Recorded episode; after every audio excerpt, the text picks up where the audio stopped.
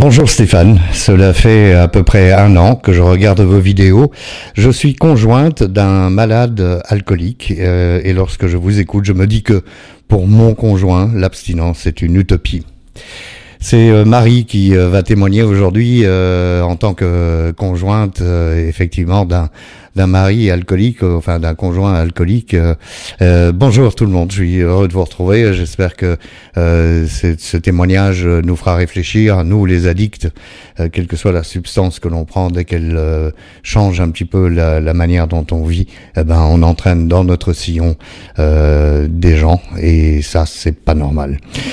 On va continuer euh, à lire ce témoignage. Ce soir, il m'a encore promis qu'il arrêterait de boire, tout cela après avoir gâché mon week-end. J'en ai vraiment assez de cette éternelle promesse qui n'est jamais tenue. Je suis épuisé de tout cela, voilà pourquoi je vous écris, et ça m'apaisera un peu et donnera un aperçu de ce que peut subir un proche de malade alcoolique. Je m'appelle Marie et lui c'est Christophe. Nous ne vivons plus sous le même toit euh, et avons chacun notre indépendance puisque je ne veux plus prendre le risque de lui faire confiance à cause de l'alcool. Difficile hein, de faire confiance, évidemment. Au début de notre relation, en 2019, nous avons vécu ensemble, mais j'ai très vite déchanté lorsque l'on rencontre quelqu'un, comment deviner? C'est vrai, comment deviner qu'il a des problèmes? C'est très important de toujours dire euh, en début de relation quels sont nos problèmes, comme ça l'autre peut choisir de rester ou de s'en aller. Hein, c'est comme ça. J'ai emménagé avec lui un peu trop tôt, euh, un peu trop vite, je l'avoue, mais j'avais tellement rêvé d'une vie à deux, comme tout le monde, je ne pensais pas que cette vie à deux serait semée de tant d'angoisse et de violence, le plus souvent verbale. Et cette euh, honte que je ne peux m'empêcher d'avoir, alors que non, ce n'est pas de ma faute, non, Marie, je vous confirme, ce n'est pas de votre faute. Les conjoints et les de la famille, les proches euh, de malades alcooliques euh, ne sont absolument pas à mettre en cause, bien entendu. Euh, vous savez, un addict, ça a toujours tendance à, rejeter la faute sur les autres, ou à dire oui, mais si seulement les choses se passaient comme je veux, ben non, non, c'est de notre faute, c'est pas de la faute des autres.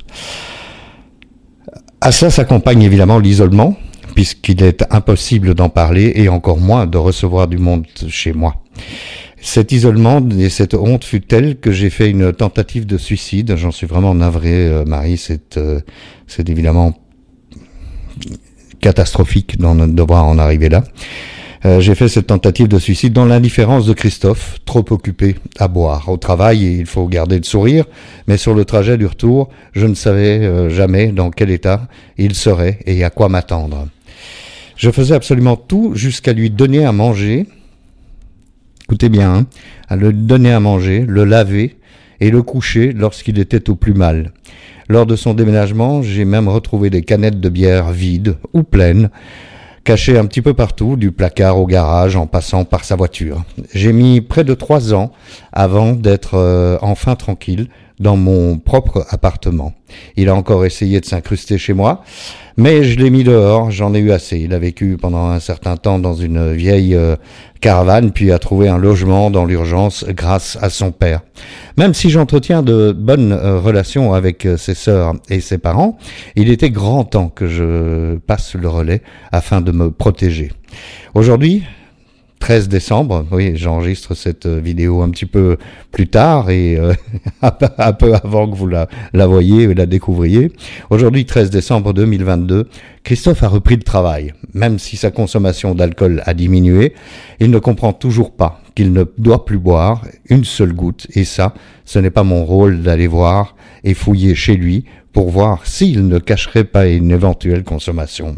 La semaine, il ne boit pas, mais lorsqu'il reçoit du monde, ou des amis nocifs viennent le week-end, les amis nocifs entre guillemets bien sûr. Euh, à l'improviste, hein, bien sûr, les amis nocifs viennent à l'improviste avec de quoi boire, bah pourquoi pas. Il ne sait pas dire non. C'est ce qui est arrivé samedi dernier, et voilà pourquoi aujourd'hui, comme chaque année, je décore mon appartement seul pour Noël et que je fais une croix sur nous et sur nos projets, puisqu'il n'est pas capable de dire non à l'alcool. Noël, justement, que je ne fête pas avec lui, qui m'angoisse et qui angoisse sa famille, et même sa petite nièce de 5 ans, qui adore son tonton mais a peur quand il crie trop fort.